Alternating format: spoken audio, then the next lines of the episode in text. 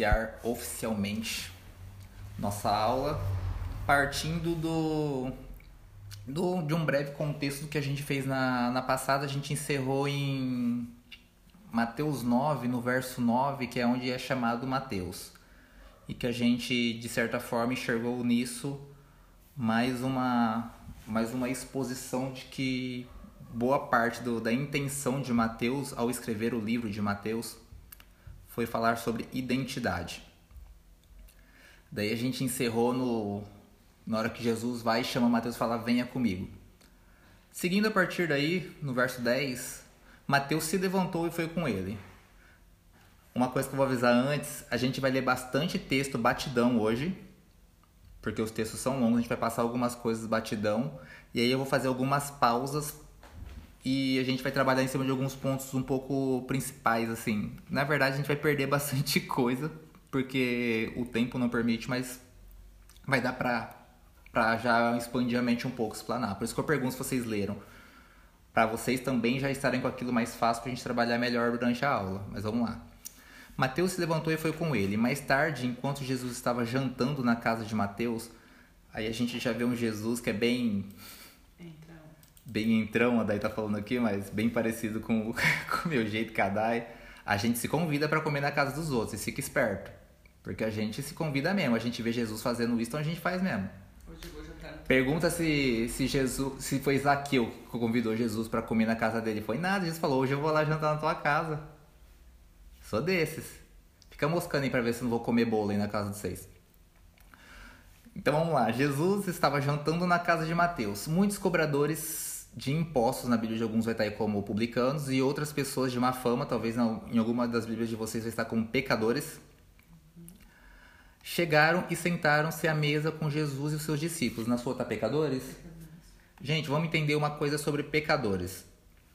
Toda vez que a Bíblia fala esse pecadores no plural, a gente tem uma tendência a pensar no pecadores do nosso contexto de hoje. Quem que é pecador?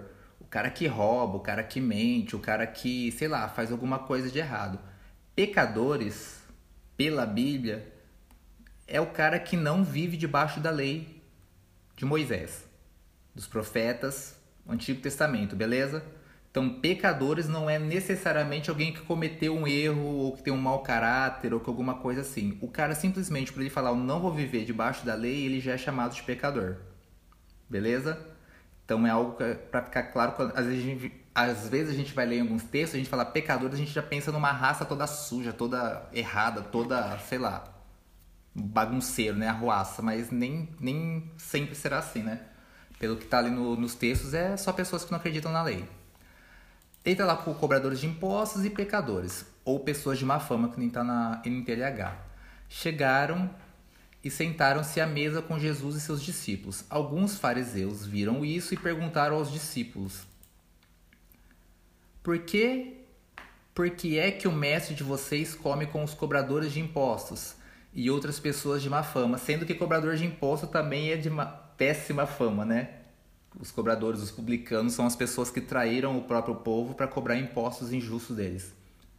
Daí fala, por que, que Jesus está comendo com pessoas que não são bem faladas e com pessoas que não são bem faladas, né? Com os publicanos. Daí vem a resposta: Jesus ouviu ah, pergunta e respondeu. Ou seja, perguntaram para os discípulos, mas quem respondeu foi Jesus. Ou seja, ele devia ser músico, né? Porque tem um ouvido, que nem o povo falou de ouvido de tuberculoso, né? tem um ouvido ligeiro, né? Tava de longe e ouviu. Deve lá. Por que Jesus ouviu a pergunta e respondeu? Os que têm saúde não precisam de médico, mas sim os doentes. Vão e procurem entender o que quer dizer esse trecho das Escrituras Sagradas. Eu quero que as pessoas sejam bondosas e não que ofereçam sacrifícios de animais, porque vim para chamar os pecadores e não os bons. A gente não vai explanar muito, mas vamos falar um pouquinho disso. É, quando a gente fala qual é o chamado, perguntas que sempre pairam a vida do cristão, do crente, qual é o meu chamado? Jesus já vai usar as palavras chamar e coisas assim em alguns momentos aqui. Então a gente tem que ficar atento, porque aqui já está falando de um chamado. Eu vim chamar. Vim chamar quem? Quando ele, Jesus vem nos chamar, qual é a nossa situação? Pecador. Somos pecadores. Então aqui mostra um, um cenário que às vezes a gente tem que se ligar, porque às vezes a gente acha que já está num nível de caminhada que a gente é justo, que a gente é o sertão, que a gente já sabe muito, já está maduro e tal. E Jesus está sempre procurando estar com os pecadores, com aqueles que realmente percebem o quão necessitam da, da presença de Deus, de uma salvação. Enquanto o nosso coração estiver disposto e entendendo que é carente de salvação vindo de Jesus, então tá mais fácil uh, Jesus estar tá sentado com a gente nisso, porque os olhos dele estão naqueles que são os rejeitados, aqueles que percebem que, que não tem. Aqueles que percebem que não são os corretos, né? Então vamos lá, e não os bons. Uh, daí vai falar sobre o jejum. Eu vou falar com vocês sobre jejum hoje, nesse trecho, e vou precisar que vocês sejam bem cautelosos e coração aberto para entender um pouco sobre o jejum dentro da visão aqui do livro de Mateus, porque talvez vá contra o que vocês estão acostumados ou aprenderam na, em geral na, na caminhada. Então já vão preparando o coração aí em oração, que a gente vai continuar o texto. Então os discípulos de João Batista chegaram perto de Jesus e perguntaram: Por que é que nós e os fariseus, então vamos lá no cenário, aqui os, o, os fariseus e tal, foram lá e interromperam, foram perguntar para os discípulos o que estava acontecendo, por que, que Jesus comia com pecadores. Tal. Então a gente tem um público aí já. Os discípulos de João Batista, logo em seguida, chegaram perto de Jesus também e perguntaram por que é que os fariseus e nós, porque os discípulos de João Batista, no caso são eles também, tipo, que andam com eles, por que, que nós, os fariseus, nós os fariseus jejuamos muitas vezes, mas os discípulos do Senhor não jejuam? Existem vários jejuns no Antigo Testamento e jejum por vários motivos. Às vezes um jejum porque a pessoa estava é, querendo algo com Deus, jejum porque um rei decretou um jejum coletivo, jejum porque, enfim, porque não queriam é, se dobrar que a gente pensa no Daniel, não foi um jejum porque ele quis fazer um jejum, ele não quis comer os manjares do. e. os manjares do rei, mas beleza, não é só isso. Ele não quis comer daquilo que era o, o natural do que ele não queria se misturar. Então vamos pensar aí, a intenção inicial não foi o jejum, foi não comer do que ele achava que era errado. Do que era, de certa forma, vamos usar a palavra impuro, mas do que era contra aquilo que ele acreditava. E aí vem uma explicação diferente de Jesus sobre o jejum. Uma coisa para ficar claro: o jejum não está na lei de forma. Jejum não é um mandamento, jejum não está na lei. São 613 leis judaicas onde jejum não está enquadrada como uma obrigação ou um dever. Era, uma, era cultural, eles faziam naturalmente. Se eu não me engano, até hoje, de terça e quinta, os judeus fazem fazem jejum. Jejum era uma coisa cultural, enfim. Não vou arriscar falar de como é a cultura judaica hoje, porque eu não estudei a fundo e vai que algum judeu ouve e fala, cara, esse maluco tá brisando, talvez eu esteja mesmo. Então vamos lá falar sobre a parte que a gente sabe mesmo.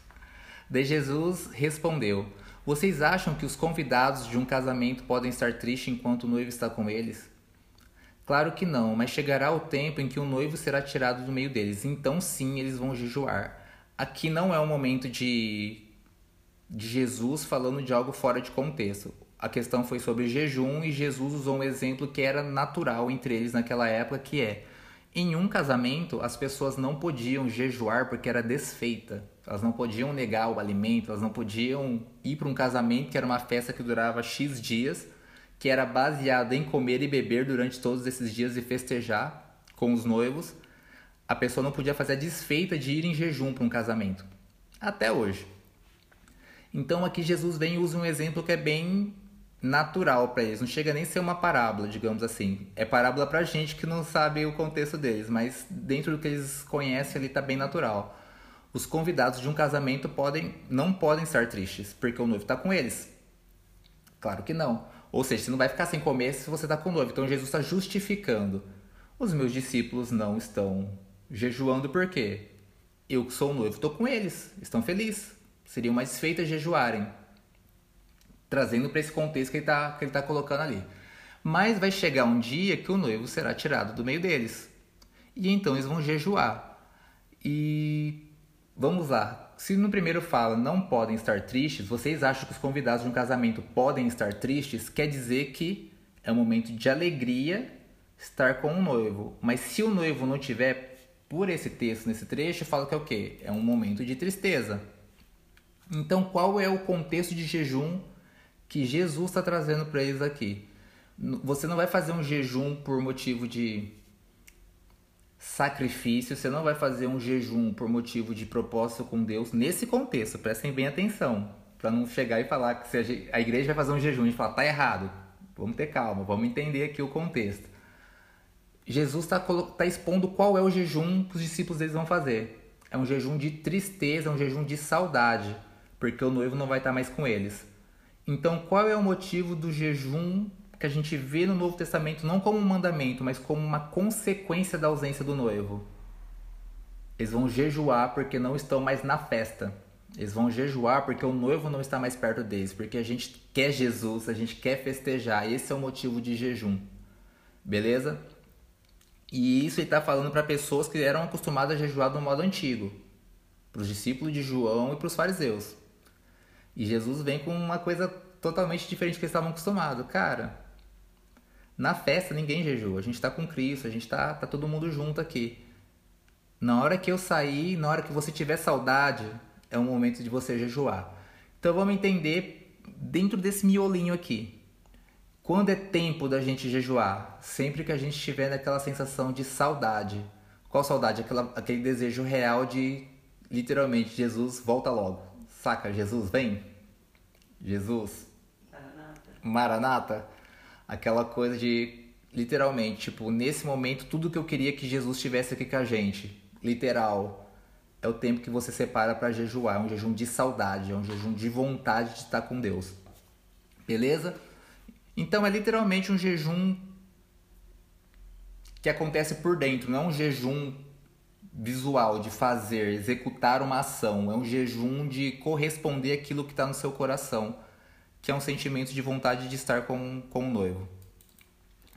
Daí vem uma explicação que não é fora de. Assim, não é o que eu falo, momento de distração de novo. Colocar um outro texto fora de, de lugar e enfiar no livro de Mateus. Não, ele vem trazer o, um pano de fundo para aquilo que, que ele acabou de falar. Então, sim, eles vão, vão jejuar. Lembrando que ele está falando para pessoas que já jejuavam de forma antiga. Ninguém usa um retalho de pano novo para remendar uma roupa velha pois o remendo novo encolhe e rasga a roupa velha, aumentando o buraco. Ninguém põe vinho novo em odres velhos. Se alguém fizer isso, os odres rebentam, o vinho se perde e os odres ficam estragados. Pelo contrário, o vinho novo é posto em odres novos, e assim não se perdem nem os odres nem os vinhos, nem o vinho. O que, que ele está falando aqui? Quando você mistura o antigo com o novo não dá certo. Porque Jesus, eles estão perguntando sobre jejum. E Jesus está mostrando para eles o que é o jejum, pelo que ele quer viver ali, pelo que ele está ensinando para os discípulos dele. E aí fala para os caras que já faziam jejum de forma antiga, fala, se você começar um jejum do jeito que eu estou te ensinando, baseado naquilo que você já sabe, não vai dar certo. Você não pode viver algo novo com a cabeça do velho. E isso vale para tudo na nossa vida espiritual, na nossa vida geral, né? É tipo uma pessoa que quer. Vou falar uma coisa bem assim. comum. Não no... Espero que não no meio cristão, mas acontece. No geral, né? As pessoas vão lá e terminam um relacionamento, não superaram esse relacionamento e começam um novo. Esse novo dá errado porque a pessoa está carregando aquele relacionamento antigo ainda no coração dela. Então não tem como caminhar as duas coisas juntos, porque perde o novo e perde o velho, você não ganha nada. É o que ele tá falando aqui, arrebenta, rasga o novo e rasga o velho, aumenta o buraco, o odre estoura e ainda vaza o vinho. Tipo, você perde o tanto que você tá querendo quanto que você já tinha. Você não vai nem conseguir jejuar da forma antiga e nem vai entender a forma nova. Para você viver algo novo, você precisa de uma estrutura nova. Então Jesus vem construindo uma estrutura para que eles possam receber algo novo. Por isso que ele usa essa questão, vamos, vamos usar o odre que eu gosto. O odre era feito de pele de animal para ter a capacidade de expandir junto com a fermentação do vinho. Se é um odre que já é usado, ele já expandiu. Então você bota um vinho novo que ainda vai fermentar e não tem para onde expandir e estoura. Isso é literal, isso é físico. Você perde o odre, que você poderia usar ainda para colocar um vinho que já é fermentado, para não estourar, porque não vai ter mais crescimento, e você vai perder o vinho, que seria um vinho novo de qualidade. Você perde os dois porque a estrutura não era a ideal para aquilo. O que, que eu estou querendo dizer? O que, que o texto está querendo dizer? Para não trazer para mim um negócio que não é meu. O que, que o texto está querendo dizer?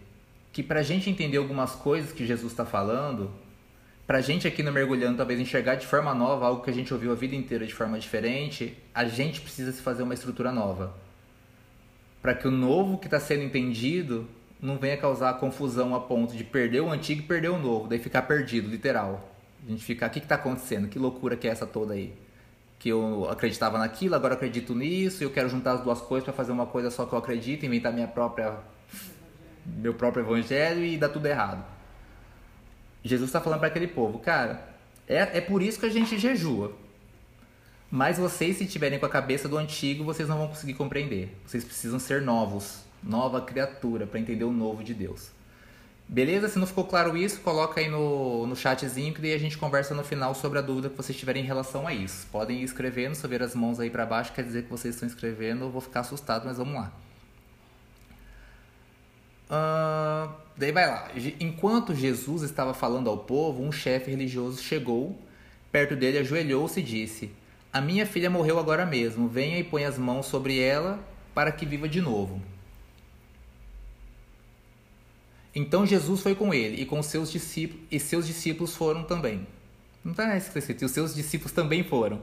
Certa mulher já fazia 12 anos que estava com uma hemorragia. Vamos lá, parece que do nada. Mano, é que que jeito louco que tá estruturado aqui. Chegou um cara, se ajoelhou e falou: Minha filha tá morta, vamos. Ele falou: Vamos. Levou os discípulos, levou todo mundo e do nada surge. Certa mulher mudou o texto, né? Mudou a história, mudou tudo. Certa mulher que já fazia 12 anos estava com uma hemorragia, veio por trás de Jesus e tocou a barra da capa dele. Pois ela pensava assim: Se eu apenas tocar na capa dele, ficarei curada. Jesus virou, viu essa mulher e disse: Coragem, minha filha, você sarou porque teve fé. E a gente falou um pouco sobre isso, se não me engano, na aula passada ou retrasada, né? Foi, enfim, né? eu acho que foi na aula passada. Que, que a coragem é um incentivo da questão do você viver por fé tem que ter essa coragem. E qual foi a coragem dessa mulher? E já já vou explicar porque que começou numa história do nada, Jesus indo curar, indo lá ver uma, uma outra menina falecida e essa daí interrompeu. Literalmente, porque a história, quando a gente acabar de falar da mulher do fluxo, de 12 anos, a gente vai voltar para a história da menina falecida. Então, literalmente, eles estavam indo no caminho e uma pessoa interrompeu o momento de Jesus, que era para para agir na vida dessa pessoa, e falou: Mano, Jesus está passando por aqui, eu não vou perder minha chance de ter a bênção. Então, essa, essa mulher que fazia 12 anos que estava com hemorragia, vamos tentar fazer um cálculo besta. Um cálculo aí bem, bem por, nossa, por minha conta e risco. Uma menina vai ficar menstruada aí numa média de uns 12 anos. Se aqui fala que ela já estava há 12 anos com, com hemorragia, com fluxo de sangue, quer dizer que no mínimo uns 24 anos tinha essa pessoa. Jogando uma conta por minha conta e risco é uma conta boba, porque o texto não fala. Então é uma pessoa que desde a fase pré-adolescência e toda a parte de dificuldade emocional, de reorganização e estruturação, ela passou separada de todos. Por quê? Porque uma mulher menstruada, pela lei, ela não podia ficar junto com as pessoas, ela não podia ser tocada pelas pessoas, ela praticamente não podia tocar nada. Eu vou usar a linguagem Renan mesmo. Ela era botada num cativeiro e passava uma comidinha por debaixo do portão. Né, para essa menina poder comer e sobreviver. Mas basicamente quanto tempo dura isso? No grito, sete dias. Daí vamos jogar lá pra lei. Então essa menina ficava separada e quando tava normal, belezinha, acabou o fluxo, volta para a vida normal. Então imagina, elas eram colocadas de forma separada e outras pessoas iam lá conferir se já estava ok para elas poderem sair. Imagina essa menina com uma família indo atrás dela nesse lugar que elas vinham separadas, nessa fase do, da vida feminina, né? E aí, tá tudo ok já? E ela falando, não, continua. Daí vai lá uma semana depois e o fluxo continua. Essa menina passou 12 anos sem ter contato real com a família, sem ser tocada, sem viver como um ser humano, sem ter carinho, sem ter literalmente uma criação. Então imagina o estado já mental, psicológico desse ser humano, imagina o, o estado de isolamento que ela vivia. e de rejeição, né? Envolve muita coisa emocional aí nesse texto que a gente não tem muito tempo para trabalhar a fundo. Mas essa menina não tinha muito o que perder, porque a vida dela era uma vida perdida, vida separada de tudo e de todos. Ela era suja perante a sociedade. E ela foi num ato literalmente de coragem. Ela saiu no meio do povo e, se, e o texto, a gente vai ver no, em outro evangelho, o povo estava se apertando. E no meio desse aperto, foi percebido o toque dela. E cara, tu imagina, essa menina suja pela cultura dele estava relando em todo mundo. Ela corria o risco de ser apedrejada só pelo fato de ela estar do lado de fora do lugar que ela deveria estar. E ela se arriscou a sair porque ela teve fé em algo que Jesus podia curar ela. Daí, qual foi a fé dela? O texto diz: Pois ela pensava assim: se eu apenas tocar na capa dele, ficarei curada. Daí a gente vai ver lá em Malaquias 4:2, se eu não me engano. Alguém abre Malaquias 4:2 aí, por favor? De preferência que não seja NTLH. Mas para vós, os que temeis o meu nome, nascerá o sol da justiça, e cura entrará nas suas asas, e saireis e saltareis como bezerros da estreparia. Beleza, aí fala que sairia cura das asas. A palavra asa nesse texto também pode ser usada como orla das vestes, a barra do manto do pai. E aí fala, se eu apenas tocar na capa dele eu ficarei curada. E nesse texto de Malaquias 4.2 fala que da, da beira da, da orla, da ponta da orla, da extremidade da orla sairia a cura. Essa menina provavelmente ela conhecia as escrituras, muito provavelmente. E ela foi baseada na fé, no que ela conhecia. Ela foi e tocou. Porque ela imaginava, cara, eu não posso tocar nas pessoas tal, mas na barra dessa dessa roupa eu vou tocar, eu vou para cima. E Jesus virou e vi, viu a mulher e disse: Coragem, minha filha, você sarou porque teve fé. Ela creu no que ela conhecia. E naquele momento a mulher ficou curada. Ou seja, às, vezes a gente tem que ir contra o, o comum, contra o coletivo, para a gente ver algumas experiências sobrenaturais com Deus. Ela teve que quebrar uma regra daquele tempo. Ela teve que se arriscar a quebrar uma regra, porque ela teve fé no que ela conhecia da palavra de Deus. E ela foi para cima. Ela teve dois riscos aí: ou ela ia ser curada, ou ela ia ser apedrejada. Para quem já estava isolada há 12 anos, para ela qualquer uma das duas coisas seria lucro, mas ela creu e ela foi para cima. E Jesus elogiou que ela sarou porque teve fé. E naquele momento a mulher ficou curada. Depois, Jesus foi para a casa do chefe religioso. Ou seja, continua a história. Vamos voltar a história lá atrás. Essa mulher interrompeu um rolê que estava acontecendo ali. Deu aquela agitação, foi curada, beleza. Tchau, menina do fluxo. Foi embora sem fluxo e agora volta a menina falecida lá do, do, do chefe religioso. Depois Jesus foi para a casa do chefe religioso quando viu os que tocavam os que tocavam música fúnebre e viu a multidão numa confusão geral. Saiam todos daqui, a menina não morreu, ela está dormindo, Jesus disse. Então começaram a caçoar dele. Estranho ser caçoar na né? Que linguagem antiga, caçoar. Então começaram a caçoar dele. Logo que a multidão saiu, Jesus entrou no quarto que a menina estava, pegou-a pela mão e ela se levantou. Aí volta uma coisa que talvez vai contra a gente mesmo. A gente quer fazer muitas orações para as coisas acontecerem. A única coisa que Jesus fez foi, ele retirou os incrédulos e só tocou ela pela mão e puxou. É muito, você não vai ver Jesus curando fazendo uma oração. Você sempre vai ver Jesus curando através de uma autoridade, que daqui a pouquinho a gente vai entender um pouquinho melhor. Mas às vezes a gente pensa que precisa ser bom de oração, precisa saber orar, precisa saber como falar as palavras corretas ali, os os mantras, as palavras-chave, o cara, vira quase algo místico, vira muito fora da, do que é o cristianismo. A gente quer usar palavras que têm poder. E na verdade, o que tem poder é você ser uma pessoa que está com Jesus, em nome de Jesus. E a gente já vai entender o em nome de Jesus também ali daqui a pouco. A menina estava, pegou pela mão e ela se levantou. E a notícia a respeito disso espalhou-se por toda aquela região. Jesus saiu daquele lugar e no caminho dois cegos começaram a segui-lo. Gritando: Filho de Davi, tenha pena de nós. Os dois cegos, ele já tinha uma revelação de quem era Jesus. Chamou de filho de Davi. O filho de Davi era o Messias, era o prometido. E esses caras já chamaram Jesus de, de cara, logo de filho de Davi. Tenha pena de nós. Um detalhe: a maior parte das pessoas que reconhece já Jesus como quem é Jesus, o Filho de Deus, não são os discípulos. A gente está vendo durante toda a história em Mateus aqui por enquanto que são pessoas de fora, demônios, tudo em volta parece que reconhece, menos o povo que anda com ele. O povo que anda com ele é assustado, é medroso, é fica querendo saber quem é este. Então vai, vai sentindo aí vocês também, vai discernindo aí o como é semelhante a gente às vezes, só que eles saíram desse ambiente. Às vezes a gente insiste em ficar nesse ambiente de quem é esse, né? E quem é de fora às vezes está enxergando muito melhor que nós. Assim que Jesus entrou em casa, os cegos chegaram perto dele, então ele perguntou: Vocês creem que eu posso curar vocês? Sim, Senhor, nós cremos, responderam eles. Jesus tocou nos olhos deles e disse: Então que seja feito como vocês creem. E os olhos deles ficaram curados. Aí Jesus ordenou com severidade.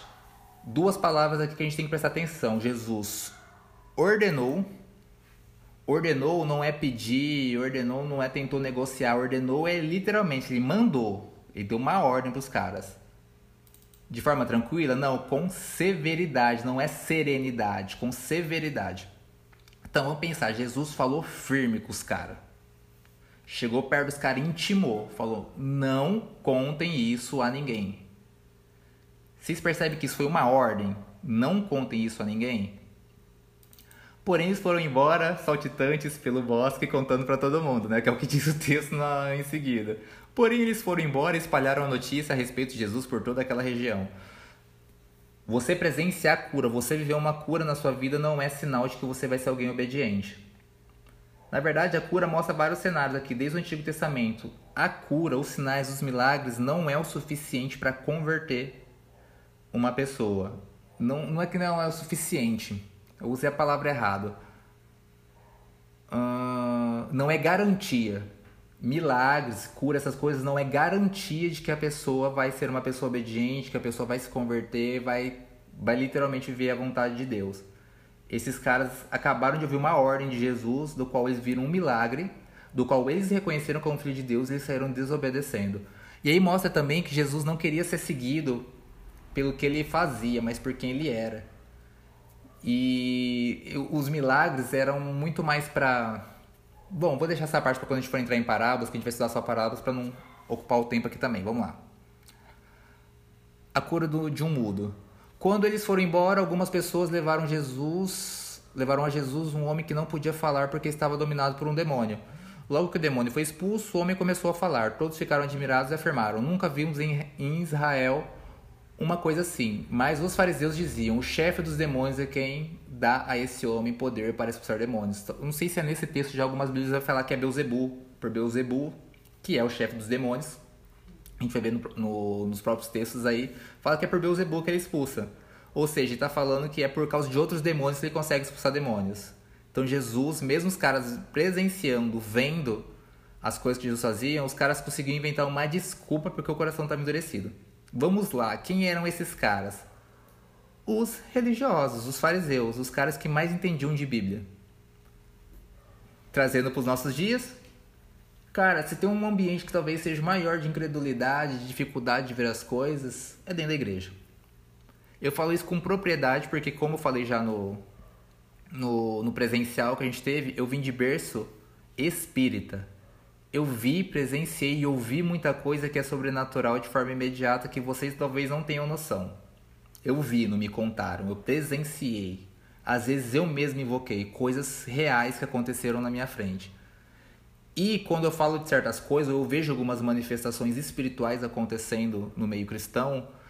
Os crentes têm dificuldade de falar, ah, não é possível que é isso, ah, talvez foi tal coisa. A gente fica inventando modos de justificar o que é só ficar quieto e falar, cara, é um milagre. É a presença de Deus que está gerando isso.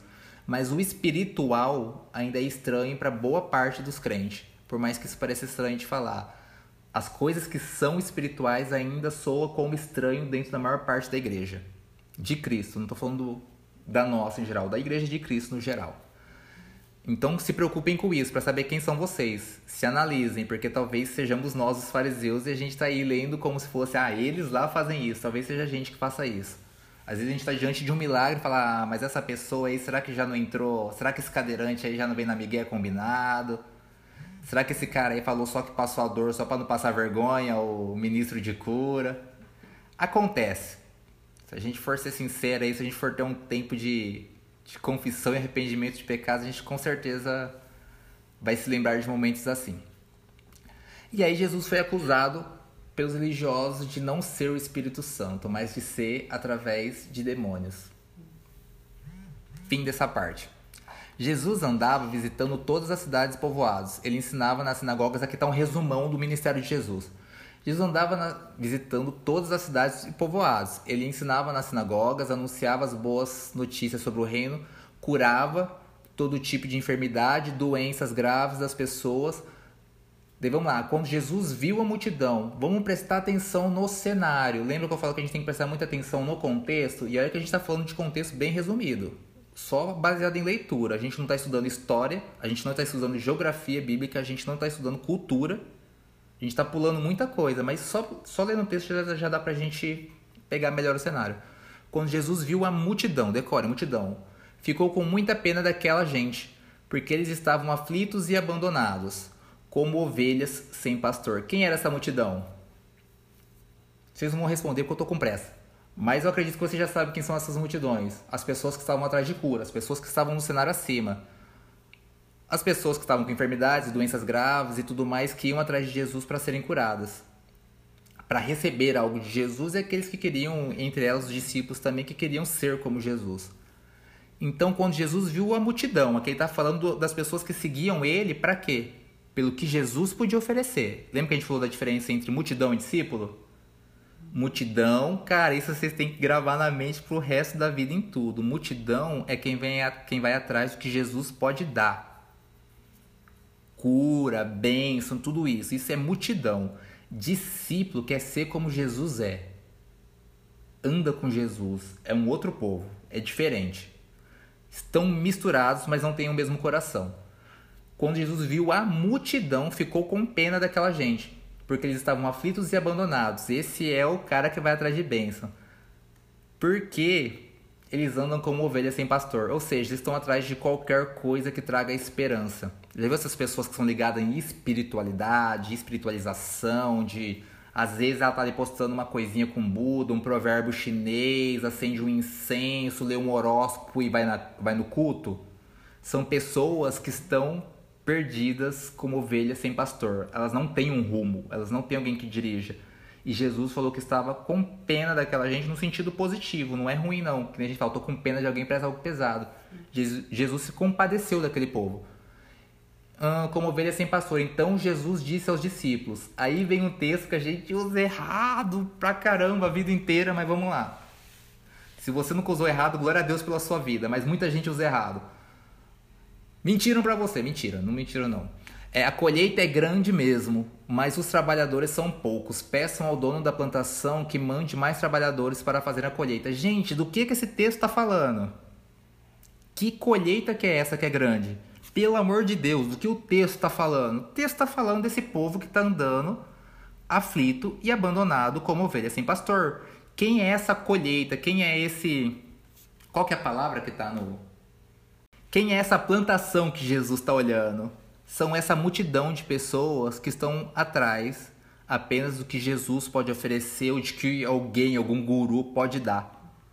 Vocês entendem? Essa colheita já está pronta desde sempre. A gente já nasce, já existe esse povo. Então, às vezes a gente fica falando, mano, a gente tem que plantar, tem que isso, não sei o que. Alguém plantou, agora eu vou colher o que alguém plantou. Não é disso que esse texto está falando. Esse está falando de uma plantação que já está lá pronta, que é feita do quê? De pessoas sem pastores. E fala, cara, já existe essa multidão, já existe esse povo. Tá lá, tá prontinho para quê? Só para ser trazido para as boas notícias. Peçam ao dono da plantação, que é Deus, que mande trabalhadores, Jesus, discípulos, para fazerem a colheita. Ou seja, Jesus não manda você orar pela colheita, não manda ele fala o quê? Vamos aumentar as pessoas que enxergam a necessidade da multidão e sejam pastores desse povo. Que vão lá e tragam essas pessoas para quem? Para o dono da plantação, que é Deus. Então qual que é o nosso? Ah, mas qual é o meu chamado? O que Jesus quer de mim? Cara, Jesus quer que você tenha compaixão dessa colheita e vai lá ser o trabalhador que traz essa multidão para Deus. É simples isso. Renan, como assim? Olha o que Jesus faz logo em seguida. E eu não sei por que algum ser humano foi lá e separou como capítulo 10 agora, porque está falando da mesma coisa ainda. Supostamente vamos entrar no capítulo 10, mas ainda vamos entender que a gente está no mesmo texto. Jesus chamou seus doze discípulos e lhes deu autoridade para expulsar espíritos maus. Gente, qual era o cenário que estava ali atrás? Quem eram as pessoas? Enfermos, endemoniados, blá blá blá. Gente, olha aqui o que o texto diz. Jesus chamou os doze discípulos, ele acabou de mostrar a multidão composta desses, dessas pessoas doentes aí de todas as formas. E Jesus fez o quê? Chamou os discípulos e deu autoridade. Jesus acabou de falar: chamei 12 trabalhador. Literal. Acabei, ó. Tá vendo isso daqui? A gente precisa de mais trabalhador, mas nesse momento eu tô chamando 12. Jesus chamou os seus 12 discípulos e deu autoridade. Então, qual é o, o passo a passo? Jesus te chama. Quando a gente, Cara, há uma visão que a gente tem. A gente, quando pensa que qual é o meu chamado, já reparou que quando a gente pensa qual é o meu chamado, a gente nunca pensa em se aproximar de Deus, a gente pensa em ir para algo. Mas quando Deus te chama, não é te chama. Cara, não sei, tipo, Deus me chamou, daí você aponta, sei lá, pra África. Deus não te chamou pra África, Deus te chamou para Ele. Jesus chamou os doze, chamou para Ele, para perto. Primeiro tem uma proximidade. Depois que você tá perto, Ele te dá autoridade muda. Jesus chamou seus discípulos e lhe deu autoridade para quê? Expulsar espíritos maus, curar todas as enfermidades, doenças graves, as mesmas que ele falou ali atrás. São estes os nomes dos doze apóstolos. A gente só tinha cinco revelado aí até no meio da história. Aqui a gente já vai ter o nome dos doze. São estes os nomes dos doze apóstolos. Dois pontos. Jesus usou duas nomenclaturas diferentes na mesma canção. Jesus chamou os doze discípulos. Agora ele vai falar o nome dos doze apóstolos. O que, que mudou de um trecho para o outro? Aqui ele chamou discípulos, ele chamou os alunos, pessoas que tinham o coração disposto. Isso aí, coloca a orelha perto para entender, porque agora vem as partes legais do rolê. Jesus chamou alunos. Na hora que ele deu autoridade, qual a autoridade que Jesus deu aqui? De fazer coisas iguais a ele ou maiores do que as dele. Isso a gente vai ver logo após, mais para frente aí no texto. Jesus acabou de dar para os discípulos, para os alunos, a mesma autoridade de professor, de fazer o que o professor faz. Logo em seguida, ele fala as coisas que eles vão poder fazer e faz o quê? Já não chama mais de discípulo, ele chama de apóstolo. E o que é um apóstolo? O apóstolo, na cultura romana, era o cara que era enviado para representar o governador, o imperador. Literalmente, ele era. Não onde ele estava. Ele era um representante oficial de alguém. O que, que é um apóstolo? Um apóstolo é uma embaixada de algo. O apóstolo ele, ele, representa tipo um advogado. Quando você está num, numa audiência, que foi o meu caso recente, estava numa audiência, eu não precisava falar, porque quando meu advogado falava, Literalmente era como se eu estivesse falando, só que com sabedoria que eu não tinha. Baseado em leis, em coisas que o meu advogado sabia, ele me defendia como se fosse eu mesmo me defendendo, porque ele tinha uma autorização legal de me representar. Então o advogado falando não era ele, ele era o Renan. Só que um Renan com conhecimento que eu não estudei. Então a gente contrata um advogado para quê? Para ele nos representar. Ele, ele sou eu em algum lugar. Jesus chamou de 12 apóstolos. O que, que ele está querendo dizer? Agora sou eu que estou enviando vocês. Jesus chamou para perto os discípulos. Primeiro você aprendeu comigo e eu te trouxe para perto. Agora eu te dou autoridade para você ir no meu lugar. Mudou tudo, porque você vai no lugar de Cristo representando quem? O próprio Cristo.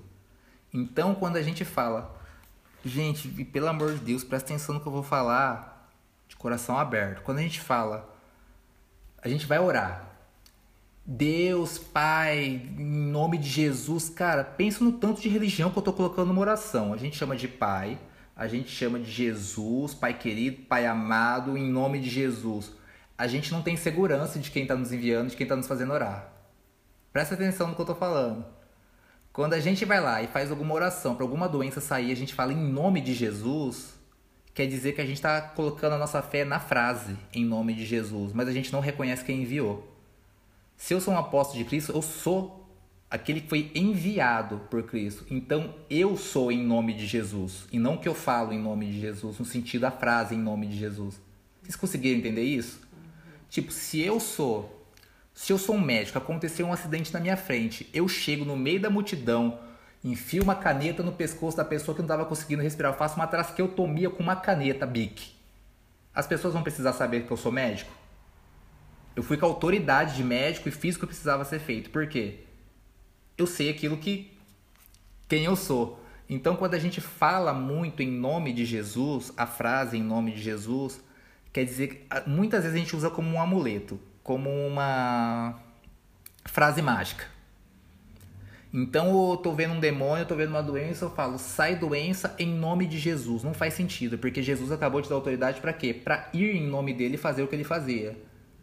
O que Jesus fazia? Ele tocava uma pessoa pela mão e a pessoa levantava. Ele orava? A autoridade estava nele ele pegava e falava: Você tem fé que você vai ser curado? Pronto, está curado. Ele não precisava falar em nome de Deus.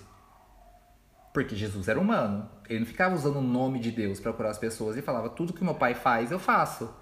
Se quem vê o pai, vê a mim. O que, que a gente tem que aprender a falar? Quem vê a, Jesus, quem vê a mim, vê a Jesus. Ponto. Eu vou em nome de Jesus porque eu recebi autoridade de Jesus. Se você sabe quem você é em Cristo, se Jesus vive em você, você está em nome de Jesus vivendo se está dando para entender isso, mas que o Espírito Santo conduza a mente de vocês para entender porque isso é poderoso, porque quando você entende a sua autoridade, quem te enviou, você não fica mais preso em falar quem te enviou, você age como um enviado.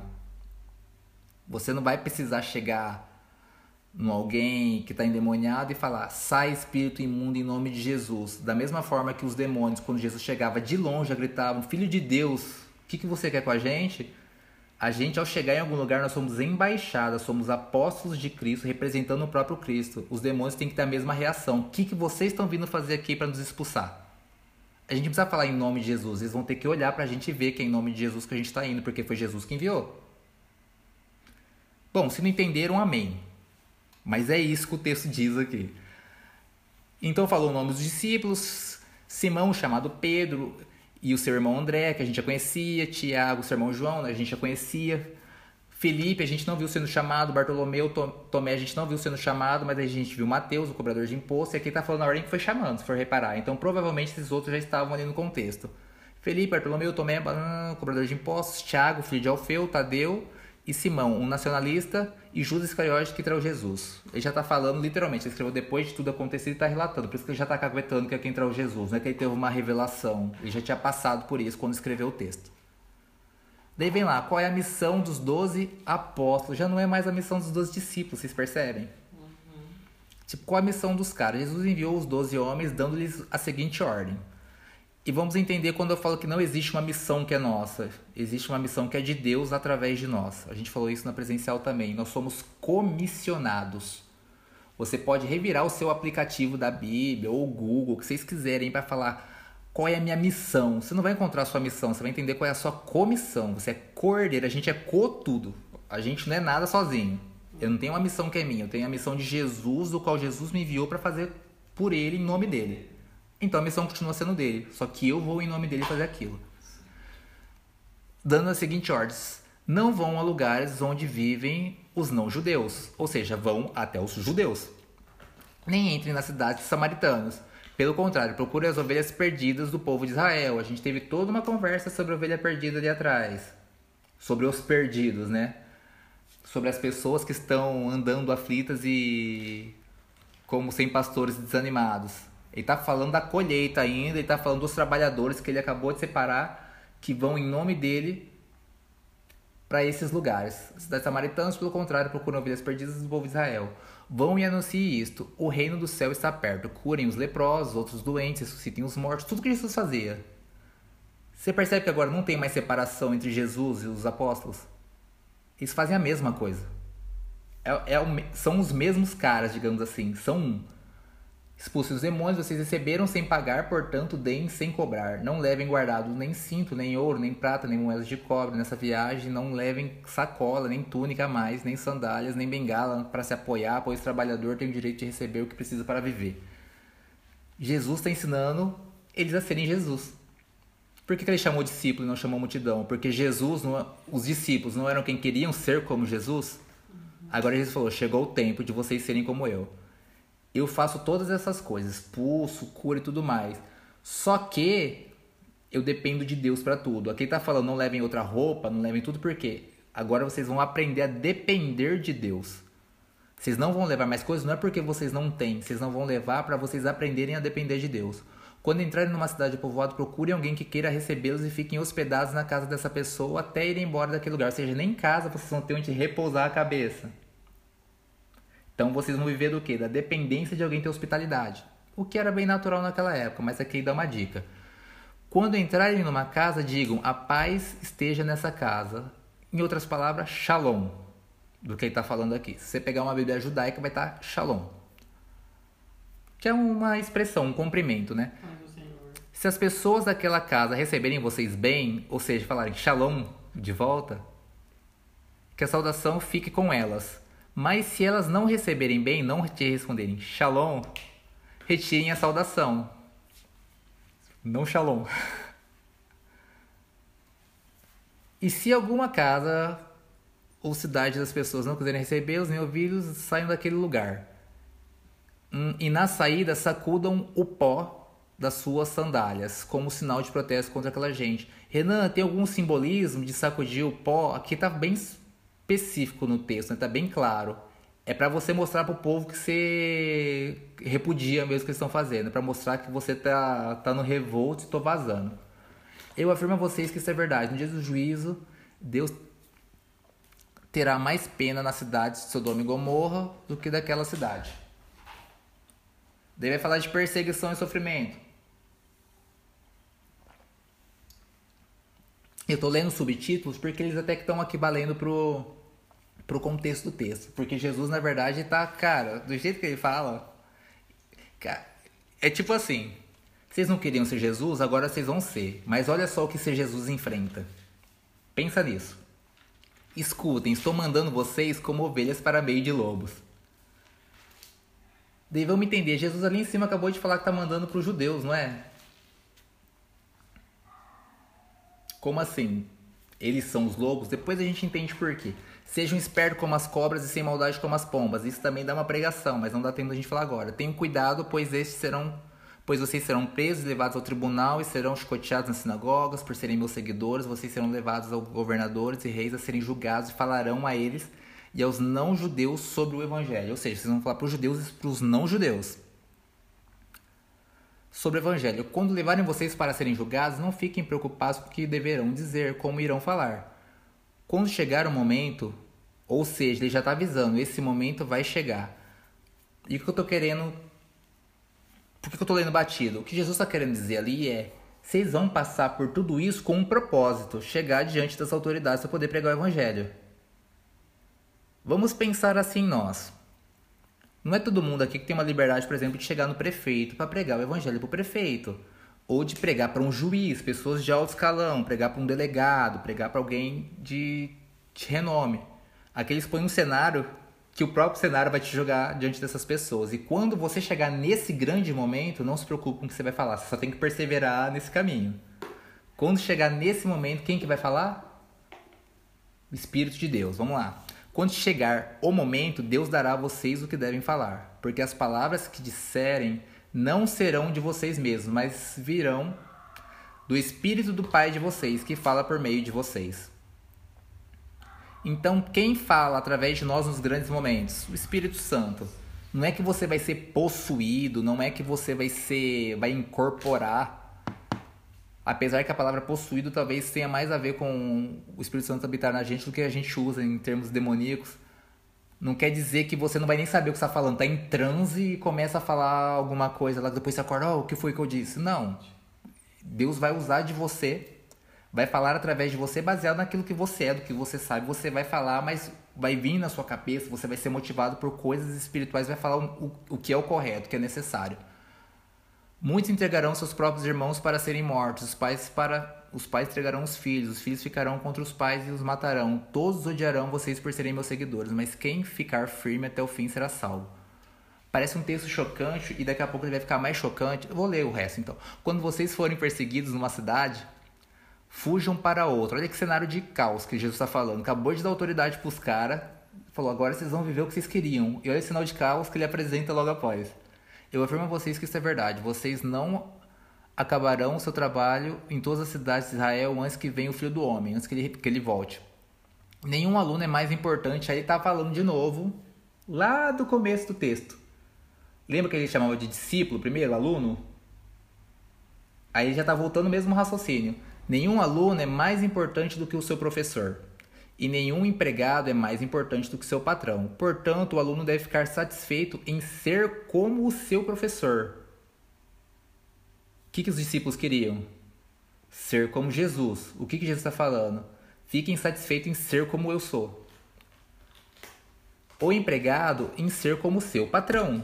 Em ser como o seu patrão. Se o chefe da família é chamado de Beuzebu, lembra lá de trás quando falaram que Jesus faziam todas essas coisas através de demônios? Jesus está relembrando isso aqui. Se eu fui acusado de fazer através de, dos demônios, devem a, a continuação. Então as pessoas dessa família serão xingadas de nomes piores ainda. Ou seja, você quer ser como Jesus? Beleza, agora vocês são. Vocês vão ver tudo isso e ainda vão ser mais xingados do que eu sou. Vocês vão ser xingados de coisas piores. E por que que veio essa questão do que eu falei da discussão do, dos pais e, e, sabe esse cenário fala, por que, que perseguir Jesus vai pai matar filho, filho não sei o que, tem essa treta familiar. Mais pra frente vai ter um pouco mais disso, vamos ver se eu consigo chegar a tempo, porque eu já passei das 10. A quem devemos ter medo? Portanto, não tenho medo de ninguém. Tudo que está coberto vai ser descoberto. Vamos lá, outro texto polêmico que a gente costuma entender errado. Tudo que está coberto vai ser descoberto, e tudo que está escondido será conhecido. O que estou dizendo a vocês, na escuridão, repitam na luz do dia, e o que vocês ouviram em segredo, anunciem abertamente. Sabe aquele texto, nada que está em oculto permanece em oculto? E isso é usado como se fosse um terrorismo na cabeça do crente. Se você está em pecado, se você vive em pecado, esse pecado vai ser revelado. Não adianta você esconder, andar fazendo coisa errada, porque tudo que você faz errado vai ser revelado. Fica essa, sabe, esse terrorismo de a pessoa não confessa nem por por vontade, por arrependimento, a pessoa confessa por medo da exposição. Cara, esse texto não fala disso. Mas ele é muito usado dessa forma, né? No meio cristão, no meio gospel. Eu acho engraçadíssimo, porque não tem nada a ver com o contexto. Porque o contexto está falando do quê? Vamos lá.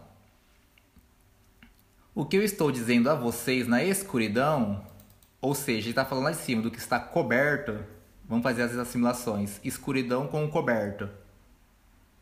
Lá em cima fala tudo que está coberto vai ser descoberto. Embaixo ele fala tudo que eu estou dizendo em vocês na escuridão, repitam na luz. Ou seja, tudo que a gente está falando só entre nós vai a público. Tudo que eu estou ensinando agora só para vocês, agora vocês vão ensinar para todos. Aqui não está falando de pecado, não está falando de acusação, não está falando de nada. E o que vocês ouviram em segredo, ou seja, o que estava coberto, o que vocês ouviram em segredo, vamos usar a palavra aqui, vamos pegar a, segundo, a segunda parte lá de cima. O que vocês estavam falando em segredo, ou seja, escondido, vocês estão conseguindo ler pelo, pelo celular aí? Aqui embaixo ele fala segredo, tá fazendo um joguinho de palavras aqui com escondido. Anunciem abertamente. Vai fazer um joguinho de palavra com o quê? Conhecido. O que Jesus está querendo dizer? O que eu estou ensinando por enquanto só para vocês, agora vocês chegaram num nível que a gente não vai mais ficar fazendo isso em segredo. A gente vai começar a falar abertamente. E aquilo que as pessoas não conheciam ainda de verdade, agora elas vão conhecer. E nada do que a gente estava fazendo só entre a gente agora vai ficar só entre a gente. Agora vai ser algo que vai ser exposto não é uma exposição do meu pecado do seu pecado. Esse texto não fala disso. Ele está falando literalmente. Agora, o Jesus que eles não conheciam, o evangelho que eles não conheciam, agora vai ser exposto a todos, à luz do dia, sem a gente se esconder, a gente vai para cima. Não tenham medo. É o que ele fala depois. Não tenham medo daqueles que matam o corpo, mas não podem matar a alma. Porém, tenham medo de Deus, que pode destruir no inferno tanto a alma como o corpo. Aqui está falando de juízo, de julgamento, de você perder sua salvação. É desse que a gente tem que ter medo, daquele que pode nos julgar.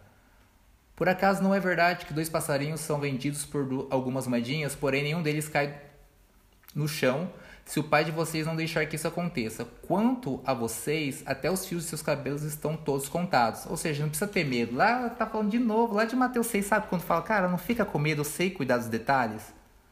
Sabe, nada acontece fora do meu controle. Jesus está relembrando, cara, cara, é isso. Portanto, não tenham medo. Pois vocês valem mais que muitos passarinhos. Jesus já falou isso em Mateus 6. Vocês valem mais que a erva, vocês valem mais que os pássaros, vocês valem muito mais que isso. Vocês não precisam ter medo. Deve lá, se uma pessoa afirmar publicamente, a gente ainda está falando daquilo que estava em oculto, agora que vai ser revelado. Se uma pessoa afirmar publicamente, ou seja, revelado, que pertence a mim, eu também no dia do juízo, como a gente falou logo acima, daquele que pode matar tanto a alma quanto o corpo, no dia do juízo afirmarei diante do meu Pai, que está no céu, que ela pertence a mim. Ok. Mas se uma pessoa disser publicamente que não pertence a mim, ou seja, manter o segredo, manter encoberto, eu também no dia do juízo direi diante do meu Pai, que está no céu, que ela não pertence a mim. Daí vem a parte da treta novamente que ele começou a comentar lá em cima.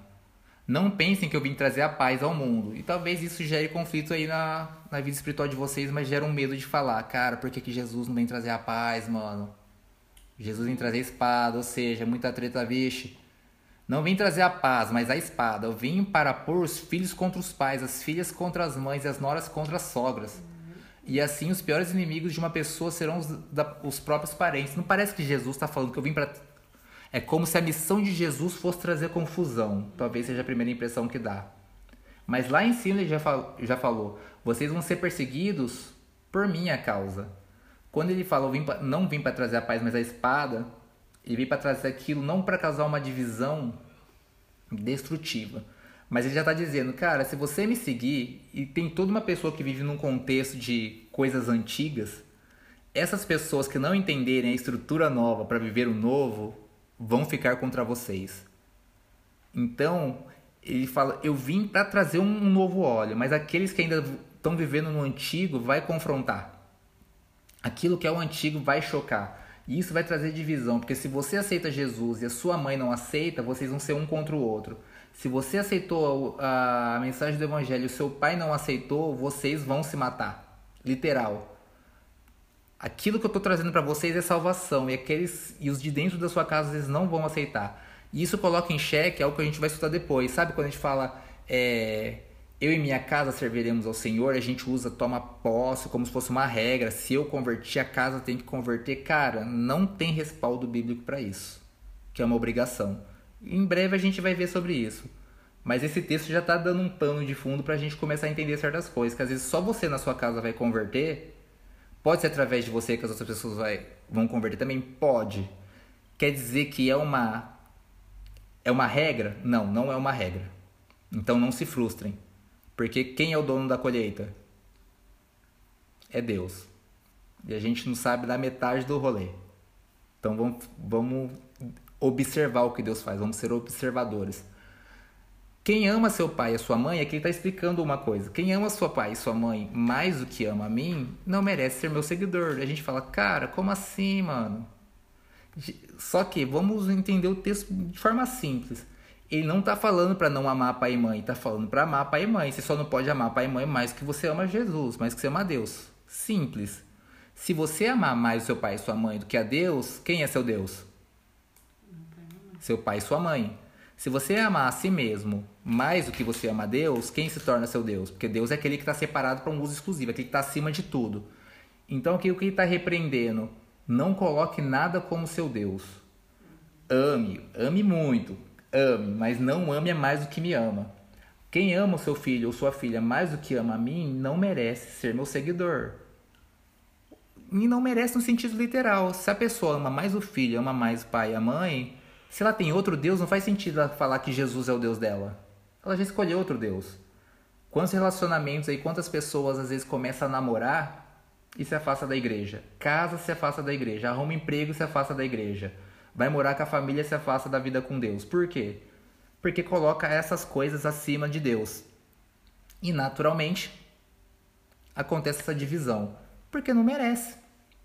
É simples assim. O texto não é agressivo nem nada. Um texto é um texto objetivo e explicativo, cara. Não merece. Não dá. Não dá para você ter algo que você ame a mais que, que a Deus e ficar tudo ok. Não tem como.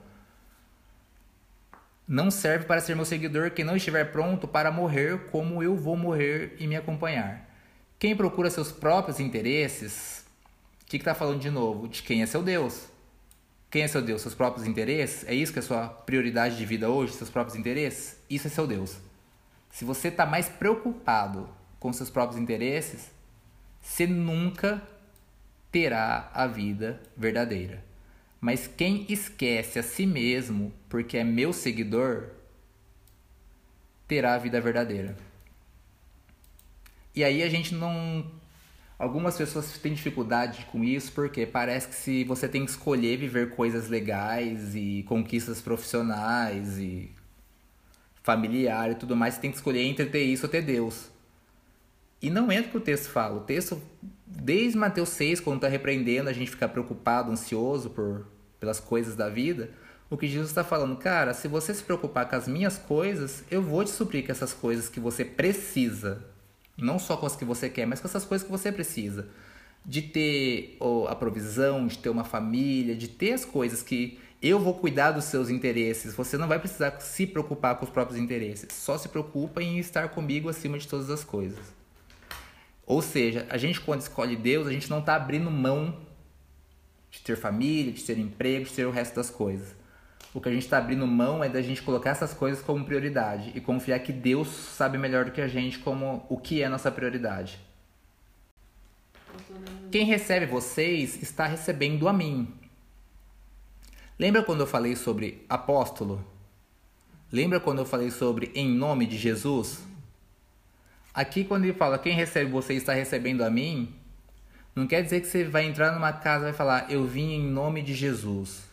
Quem recebe você é como se estivesse literalmente recebendo o próprio Cristo. Ou deveria ser. Aqui está falando para os discípulos, beleza, mas a gente, isso são coisas que a gente tem que tomar posse para a nossa vida. Quem recebe você está recebendo a mim. Jesus fala lá atrás, tipo, quem vê a mim, vê meu Pai. E está tornando um, ele com Deus. E aqui ele está tornando um, Jesus com a gente. Ele está tentando trazer um entendimento de vocês agora e eu somos uma coisa só. Então, se o inferno reconhecia eu como filho de Deus, a partir de agora, você ao chegar em algum lugar, os demônios também vão saber que você é filho de Deus. As enfermidades também vão saber que você é filho de Deus. Tudo agora vai começar a acontecer porque você é o filho de Deus. Vamos voltar para aquela questão da identidade. Então, preciso falar que eu sou filho? Eu não preciso falar que eu sou filho. Eu sou filho. Eu ser filho basta. Eu não preciso ficar anunciando, ah, eu sou filho, sabe, dando carteirada no demônio. A gente quer dar carteirada no demônio toda vez que a gente fala em nome de Jesus. Ou você está em nome de Jesus, ou você está que nem aqueles caras falando em nome de Jesus, a quem Paulo prega, e vivendo. Vai acontecer algumas coisas, porque o nome tem autoridade real, vai acontecer cura, vai acontecer milagre, e Jesus vai falar que não te conhece, cara. É isso que a gente quer? Eu quero ser quem está em nome de Jesus, não porque eu estou falando, a frase em nome de Jesus, mas porque literalmente eu sou repre o representante, o apóstolo, a embaixada de Cristo nessa terra. Eu represento o próprio Jesus aqui. Eu sei que parece difícil a gente pensar nessa intensidade, pensar nisso, mas é o que a Bíblia manda a gente fazer, sendo difícil para a gente entender ou não. Eu, ó, quem recebe vocês está recebendo a mim, e quem me recebe está recebendo aquele que me enviou. Aqui Jesus está falando de quem enviou ele? Deus. Ele está falando em nome de Deus? A frase? Não, cara, ele é consciente de quem enviou ele. Deus. Ele está falando, vocês têm que ser, ter a mesma consciência. Vocês são enviados em nome de quem? Jesus. Então eu estou representando Deus, vocês estão representando Jesus. É tipo essa conversa que parece meio louca, mas é isso que ele está tentando explicar. Quem receber um profeta, porque este é profeta, terá parte de recompensa dele. E quem receber uma pessoa boa, porque ela é boa, terá parte de recompensa dela. Quem receber você como Cristo, terá recompensa como Cristo. Segue a linha de raciocínio do 40. Quem recebe você está recebendo a mim. Ele está falando quem recebe profeta tem recompensa de profeta. Então quem recebe você está recebendo a Jesus, você vai ter recompensa de quê? De Jesus. Cordeiros com Cristo. Vamos pensando em coisas que já vem sendo trazidas na Bíblia. Cara, é para ser poderoso esse tipo de coisa, sem a gente precisar de grandes ministrações, só de leitura. Eu afirmo a vocês que isto é verdade. Quem apenas por ser meu seguidor der ainda que seja um copo de água fria ao menor dos meus seguidores, certamente receberá a sua recompensa.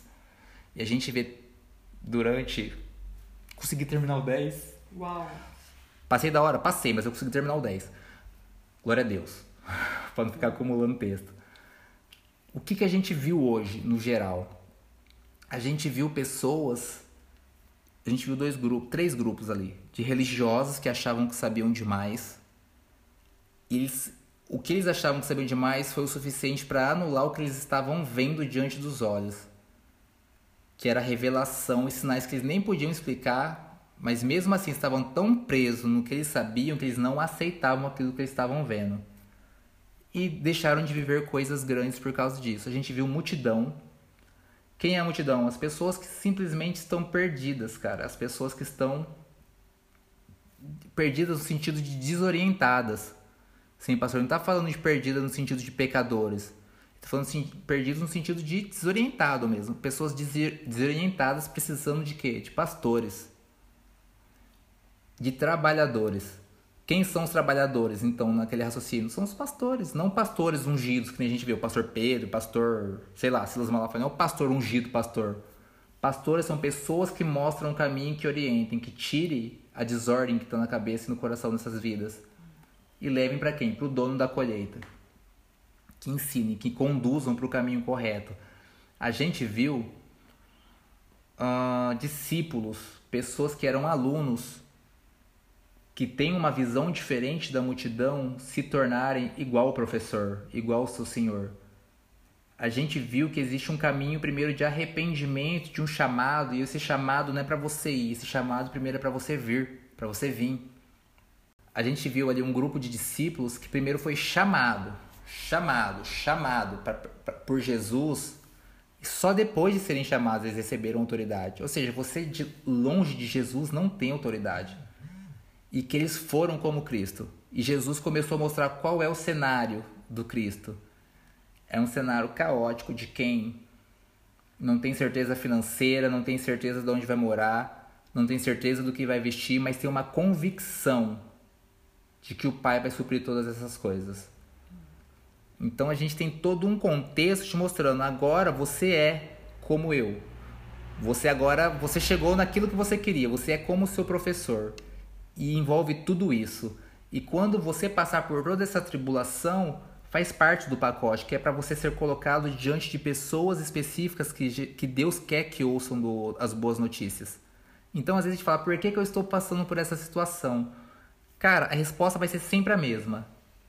Quando você estiver passando por alguma turbulência, você vai perguntar para Deus: para quem é que eu tenho que pregar o evangelho? Aonde que eu estou deixando de pregar que eu não sair dessa situação? Porque ele vai te colocar diante de situações que vai parecer que você está no caos. E aí ele vai falar através de você. Então a gente está vendo aqui recompensa, a gente está vendo ser como Cristo, a gente está vendo que falar que eu falar a frase em nome de Jesus não significa que você foi enviado por Jesus. Porque quando você é enviado por Jesus, se dispensa a frase em nome de Jesus, porque por si só você é o Cristo. E eu não estou falando que está errado falar em nome de Jesus. Eu estou falando que você tem que refletir se você falar isso por insegurança de quem você é. Fica falando em nome de Jesus, em nome de Jesus, no fim de toda frase, de toda oração, de todo tipo de batalha espiritual, de qualquer coisa, porque se, se Jesus te enviou, você está em nome de Jesus. Você não precisa falar em nome de Jesus. A gente tem que aprender a ter autoridade. Porque se a gente sabe que foi para perto de Cristo, ele nos deu autoridade. E aí ele disse: Agora moiou. Vocês não queriam ser como mestre? Agora vocês são. Então, em resumo do que aconteceu até agora, mais uma vez, é Jesus revelando a identidade deles. Agora a identidade de vocês, sabe o que é? Cristo. Não é mais Pedro, não é mais Bartolomeu, não é mais Tadeu, não é mais, sei lá, Judas. Agora vocês são Cristo.